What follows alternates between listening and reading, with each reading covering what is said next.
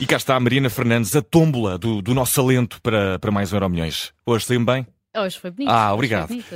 Vamos uh, ao tema, vamos também ao futuro e ao passado e começamos sempre com o tema do dia e tu trazes-nos hoje, Mariana, uh, a discussão entre atletismo e basquetebol que está a acontecer nos Estados Unidos. Eu creio que vi aqui um vídeo em que eu vi uh, um atleta qualquer dos Estados Unidos a dizer que... Ou qualquer. eu não conheço, eu não conheço, eu não conheço. Não podem não pode censurar. Mas captei as palavras É foi... pessoas como tu que nós estamos É, exa- cá. exa- eu, eu, é por isso que eu acompanho com a, todos os dias, mesmo quando cá não estou, o Euro Milhões, Mariana. Mas a verdade é que eu- as frases que eu ouvi foi uh, as pessoas do basquete acham que ganham a NBA e ganharam o campeonato do mundo. Exatamente. E na verdade é só uma coisa nos Estados Unidos. Uh, Sim, eh, está a ser o grande tema do dia e já eh, dos dias, porque a verdade é que estas declarações já foram ontem, eh, a nível desportivo e prende-se com os comentários, não é de um atleta qualquer, Ok, é, de, ok, ok. é do Noah Lyles, que é eh, um dos principais nomes do atletismo dos Estados Unidos, medalha de bronze eh, nos 200 metros em Tóquio, seis, meda- seis vezes medalhas de ouro em mundiais, três delas conquistadas nos mundiais que acabaram não percebo o que é que ele fez para ser conhecido. em Budapeste, portanto está em altas, digamos assim. E, e só para explicar o que Noah Lyles acabou de fazer nos Mundiais de Budapeste, o último e o único a ter conseguido três medalhas de ouro em Mundiais, 100 metros, 200 metros e estafeta, tinha sido o Usain Bolt. Portanto, não é uh, coisa pouca. E nesta conferência de imprensa, Noah Lyles decidiu lembrar que uh, os campeões da NBA, como tu dizias, são sempre interpretados como campeões do mundo, quando, na verdade, a competição só inclui equipas dos Estados Unidos e do Canadá. Portanto, disse que é impossível ser campeão do mundo quando só se compete internamente e que nos mundiais de atletismo estão lá quase todos os países do mundo com as respectivas bandeiras e que na NBA não há bandeiras porque uh, estão todos ou dos Estados Unidos ou no Canadá. Os jogadores da NBA reagiram mal. Uh, vários nomes, incluindo o Kevin Durant, já vieram mostrar uh, perplexidade com as declarações de Noah Lyles, defender que a NBA é a maior competição do mundo de basquetebol, logo os campeões são campeões do mundo. Eu estou a achar muita graça a isto, porque eles não conseguem mesmo perceber a lógica quase geográfica do Noah Lyles, estão mesmo a levar a mal estas declarações quase como antipatrióticas e ele também antecipou um bocadinho isso e disse logo, não, não me entendam mal, eu adoro os Estados Unidos, mas nós não somos o mundo inteiro. Ele tentou logo também antecipar um bocadinho aquilo que acabou mesmo por acontecer. Certo é que aquilo que o Noah Lyles também quis fazer foi lembrar que os melhores jogadores da NBA deixaram de ir à seleção norte-americana. Portanto, longe vão os tempos do Dream Team de 92, de Michael Jordan, do Magic Johnson, do Scottie Pippen, e isso justifica-se uh, com o facto de não quererem uh, lesionar-se ou correr o risco de se lesionar no verão, pôr em risco toda a temporada da NBA, sendo que as equipas da NBA hoje em dia também não acham grande piada a deixar que os jogadores falhem semanas de pré-época para estarem em campeonatos do mundo ou em Jogos Olímpicos. Ora, o Campeonato do Mundo de Basquetebol começou na sexta-feira e os Estados Unidos têm apenas quatro jogadores All-Star, sendo que uh, nenhum dos convocados alguma vez jogou pela equipa principal norte-americana e que o mais velho tem 28 anos, o que demonstra a falta de uh, experiência e também a falta de investimento na competição. E uh, Bruno Vieira Amaral, eu queria ver uma equipa da NBA jogar na Sérvia com aqueles pavilhões cheios. Será que se aguentava? Eu acho que sim. Há, há uma coisa que, que é preciso dizer, obviamente. Que É o melhor NBA basquetebol no mundo. Claro. E, e é? provavelmente, e provavelmente a equipa campeã na NBA ganharia um campeonato Claro do mundo Faça-se o. Mundial de Clubes, exato. Pronto. Agora, uh, da mesma forma que uh, o vencedor de, de, uma prova, de uma determinada distância, no, nos campeonatos nacionais norte-americanos de atletismo, não é campeão do mundo, uh, o campeão da NBA também não devia ser campeão do mundo. E eu, eu depois li alguns argumentos de, das tais pessoas uh, que não percebem o que não é que conseguem não conseguem perceber, perceber, que extraordinário. dizem, mas na NBA estão jogadores uh, de outros países e são os melhores jogadores.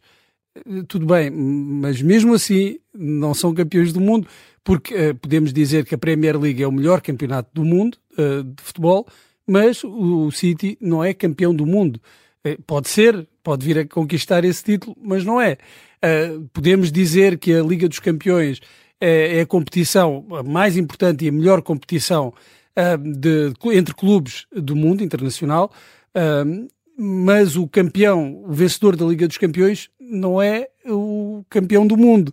E, e tem de jogar, inclusive, é a final do, do Mundial de Clubes. Exatamente. Há- Para isso há um, há um campeonato do mundo de clubes. É só isso que o Noah Lyles está, estava a dizer. eh, para também realçar, eh, destacar dele, o é? dele Claro. e de outros eh, atletas que esses sim são campeões do mundo porque competem com os mesmos. ah, com, com outros de, de- de outros países, não competem só entre si. E quando competem entre si, não ganham o título de campeões do mundo, mesmo que, como acontece em algumas ah, disciplinas, algumas distâncias, os atletas norte-americanos provavelmente conseguiriam são os melhores do mundo e, e, num campeonato do mundo, se fosse permitido, até, por exemplo, em algumas as distâncias como os 100 metros, em algumas circunstâncias até conseguiriam uh, ter todos os finalistas do mesmo país, mas ele está a falar de, de uma coisa diferente e, uh, bem, não sei se por terem ficado magoados com, com, essa referência ou por não conseguirem mesmo compreender aquilo que está a dizer, uh, uh, tiveram este tipo de reações. É, é, o que faz-lhes falta ter uma organização, uma Liga, uma Liga dos Campeões e depois fazer o Mundial de Clubes para, para, perceber mais ou menos como é que funciona a estrutura da coisa. Vamos já ao futuro e falar uh, do muito que está por fechar no mercado uh, para os três grandes e até dia 31 é sempre a fervilhar. Sim, e, e este é um mercado é, é, pelo menos no, no caso do Futebol Clube Porto, do Sporting e do Benfica, que já não se via há algum tempo. Ou seja, há algumas janelas de mercado que não estávamos tão perto, ou na última semana, um, do fim do mercado e ainda podia acontecer tanta coisa, ou seja, ainda podia sair tanta gente e entrar tanta gente no, nos três grandes. E se formos caso a caso, uh, Flóculo do Porto, Taremi ainda pode sair para o Milan, o Porto pede 25 milhões de euros, os italianos não querem chegar a esse valor, mas há aqui um problema para o Porto, que é o facto de Taremi à partida querer ir e querer sair e querer jogar no, no Milan. Ivanheim deve chegar, o negócio é complicado porque o Famalicão quer 10 milhões de euros por 90%, do, 90 do passe, mas só tem 75, os outros 25 pertencem ao Málaga. O Porto está a tentar baixar este valor para cerca de 7 milhões e o empréstimo de Gonçalo Borges. O Jorge Sanchez já está no Porto, vai ser reforço para a, defesa, para a direita da defesa, empréstimo do Ajax até ao final da temporada com opção de compra de 4 milhões e Francisco Conceição ainda a hipótese também por empréstimo do Ajax até ao final da temporada, isto um ano depois de ter saído uh, para o clube dos Países Baixos por 5 milhões. No Benfica, Vlaco Dimos pode sair. O Nottingham Forest, à partida, já apresentou mesmo uma proposta de 9 milhões de euros pelo guarda-redes. À partida, e segundo o que também dizem as notícias de hoje, o Benfica está a olhar para Rui Silva, o guarda-redes português do Betis, como uma possível solução para competir eh, pela titularidade com Turbini e, na verdade, também com Samuel Soares, que tem sido guarda-redes utilizado nos últimos dois jogos. Não é certo também que David Neres uh, permaneça, o Zenit ainda, ainda insiste pelo jogador e uh, o avançado brasileiro também não está contente com o facto de não ser titular uh, na equipa de Roger Schmidt. Um lateral direito para competir com Alexander Bá também dá uma possibilidade na sequência da saída de Gilberto. O último nome falado é Oliver Villatsen, jogador dinamarquês de 21 anos que está no Nordzealand. No Sporting, a continuidade de Marcos Edwards também não é absolutamente garantida e o jogador foi suplente não utilizado contra o Famalicão no domingo, ou seja, não foi titular e também não entrou nem na segunda parte, não foi lançado por Ruben Amorim. Ivan Fresneda está fechado e só falta ser oficializado, é a solução para o corredor direito e é o primeiro substituto claro para Pedro Porro, que saiu em janeiro. E existe a possibilidade ainda de chegar mais alguém para o ataque. Ruben Amorim gosta muito de Samuelino. Samuelino é muito complicado de chegar ao Sporting. E à partida falem-se em Mikel Damsgaard, internacional dinamarquês, que está no Brentford e que poderá chegar também por empréstimo até ao final da temporada. Tem já nem dois, já nem dois dias quase, portanto, para arrumar a questão vai ser, vai ser complicado. Coisa, Falta muita coisa. E do lado do Benfica, vou perguntar especificamente sobre o Benfica. Vês eh, com bons olhos a saída de Vlaco Dimos. Bah, aliás, Bah não, Neres para, parece estar chateado com a situação de, de pois, arma mágica que salta do banco. Quer dizer, eu acho que em relação ao Benfica se criaram aqui um, uh, uma, umas polémicas e umas dificuldades que, não fazem muito sentido. David Neres é, é, um bom jogador, muitas vezes já foi criticado pelas exibições quando é titular. Quando, quando foi nas ocasiões em que, em que foi titular, pelos adeptos do Benfica, e é mais um jogador do plantel, é um jogador com qualidade, uh, e que, uh, quanto a mim, não há, não há problema nenhum em ele ser uh, suplente, em não entrar de início no, nos jogos e os jogadores não são contratados para serem titulares ou, ou, suplentes, são contratados para fazerem parte de um plantel. Portanto, aí não haveria polémica nenhuma, há essa possibilidade de sair, mas eu não acredito que o Benfica uh, deixe sair um jogador que é importante. Eu falo é do eventual descontentamento do jogador com a posição.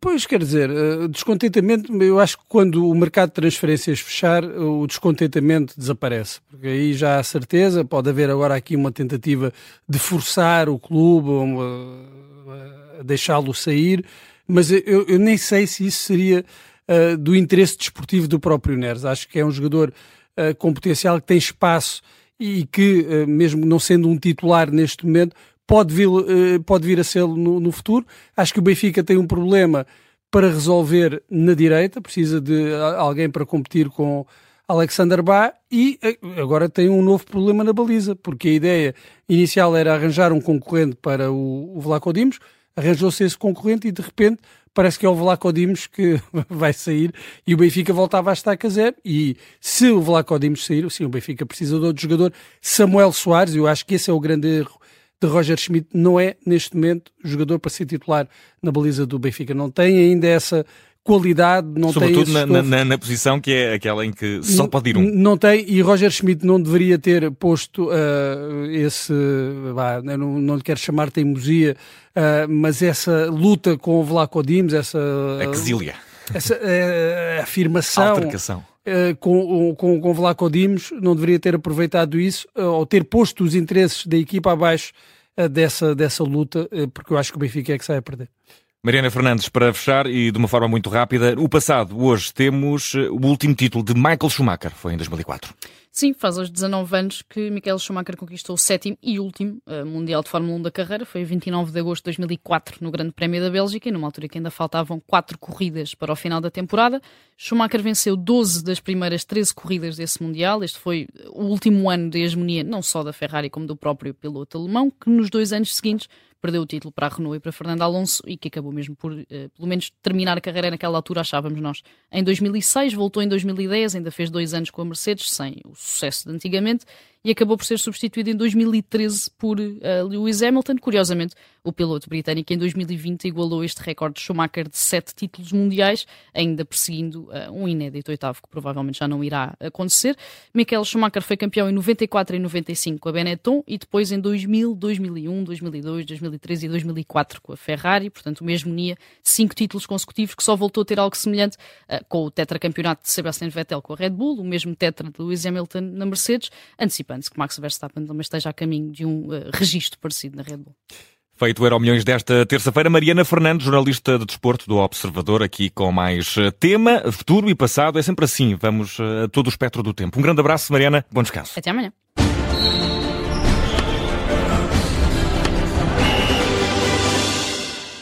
Rádio Observador.